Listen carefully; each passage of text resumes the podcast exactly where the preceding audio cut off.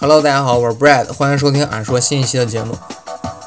今天想聊一些网络安全方面比较干货的东西，主角是这个拒绝服务攻击。拒绝服务攻击英文是 Denial of Service Attack，缩写为 DOS，也称作洪水攻击，是一种网络攻击手法，其目的在于使电脑的网络或者系统资源耗尽，使服务暂时中断或者停止，导致其正常用户无法访问。当黑客使用网络上两个或两个以上被攻陷的电脑作为僵尸向特定目标发动拒绝服务式攻击时，也被称作分布式拒绝服务服务攻击。Distributed Denial of Service Attack，缩写就是非常著名的 DDoS。出现 DDoS 攻击时，攻击现象，拒绝服务攻击的症状会包括网络异常缓缓慢，特定网站无法访问，甚至无法访问任何网站，垃圾邮件的数量急剧增加。无线或有线网络连接异常，甚至断开，长时间访问网站或任何互互联网服务时都会遭到拒绝，服务器容易断线或者 lag。拒绝服务的攻击也可能会导致目标计算机同一网络中的其他计算机被攻击，互联网和局域网之间的带宽会被攻击，导致大量消耗，不但影响目标计算机，同时也影响局域网中的其他计算机。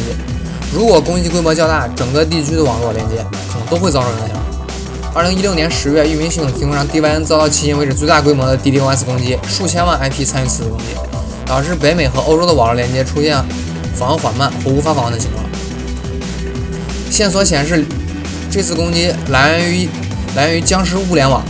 有证据显示攻击流量的一部分来自几个月形成的一个僵尸物联网 Botnet 网络 Mirai。Mirai 是一个十万数量级别的 Botnet，由互联网上的 IoT 设备，比如网络摄像头、家用智能设备等构成。八月开始创建，九月份出现高潮。攻击者通过猜测设备的默认用户名和口令控制系统，将其纳入到 botnet 中，在需要时执行各种恶意操作，包括发起 DDoS 攻击，对互联网造成巨大威胁。僵尸网络是指大量被控制型服务器所控制的互联网主机群，攻击者传播恶意软件并组建自己的僵尸网络。僵尸网络难以检测的原因是。僵尸主机只有在特定指令时才与服务器进行通讯，使它们隐蔽且不易察觉。僵尸网络根据网络通讯协议不同，分为 LC、HTTP 或 P2P 的类型等。Mirai 是互为竞争的两种物联网僵尸网络家族之一，它更先进，其感染的物联网设备数量虽然远不及竞争对手 Bushlight，因为它只有大概感染了二十三点三万台设备，而 Bushlight 感染了九十六点三万台，但是。嗯，在说但是之前还有一个，Milai 和 Bushlight 都利用了相同的物联网设备漏洞，主要涉及设备运行的嵌入式 Linux 系统，BZBox 使用的 Telnet 远程协议中的弱点。不过不同之处是，Milai 加密了感染设备和指令服务器之间的流量，它还能接管被 Bushlight 感染的设备，为设备打上补丁，防止他们再次被竞争对手感染。Bushlight 僵尸网络中的八万台设备，现如今已经被 Milai 控制。每次攻击之后，每每次攻击之后，Mirai 所使用的这个成本，所进行 DDoS 攻击的成本将会变得更低，这也是一个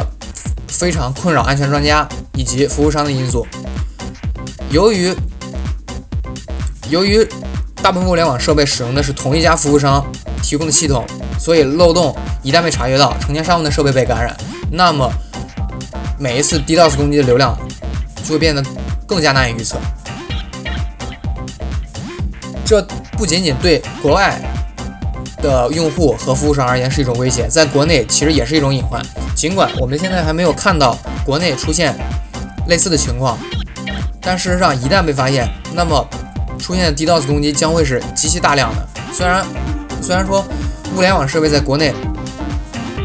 貌似貌似是一家独大，但其实但其实并非如此。所以，哎，再加上再加上每每一家。每一家物联网服务提供商所使用的 Linux 系统可能不尽相同，所以漏洞出现的漏洞也要也将会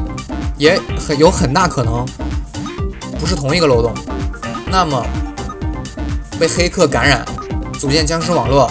组建大规模僵尸网络的几率可能会小一些，但是这种隐患仍然是需要注意的，因为因为这种。隐患它并非像黑客单独的并非像黑客那种更高精尖的技术去单独的攻击目标。DDoS 攻击它除了影响目标之外，会影响整个网络，会出现网络。我们已经看到了网络大规模瘫痪，已经是一种非常一种已经是 D D DDoS 副作副作用的，本来是 DDoS 副作用之一，但现在已经变成了一种 DDoS 主要所想出呈现的一种结果。我们前面也提到，它会猜测设备默认的用户名和口令控制系统。所以，你只是去修改自己的密码，其实是没有效的。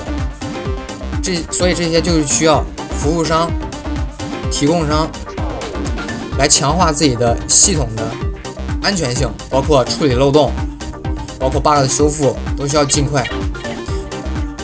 DDoS 大规模的攻击还会影响的一个方面就是云服务。尽管云服务曾经是 DDoS 无法突破的一个部分，但现在。由于攻击数量的扩大，导致整个网络都会受影响，那么云服务与用户之间的关系也会出现中断。所以，要从根本上解决 DDoS 问题，那么就需要物联网服务商、云服务商以及所有以及所有厂商的共同努力。今天的说就到这里。我是 Brad，下期节目再见。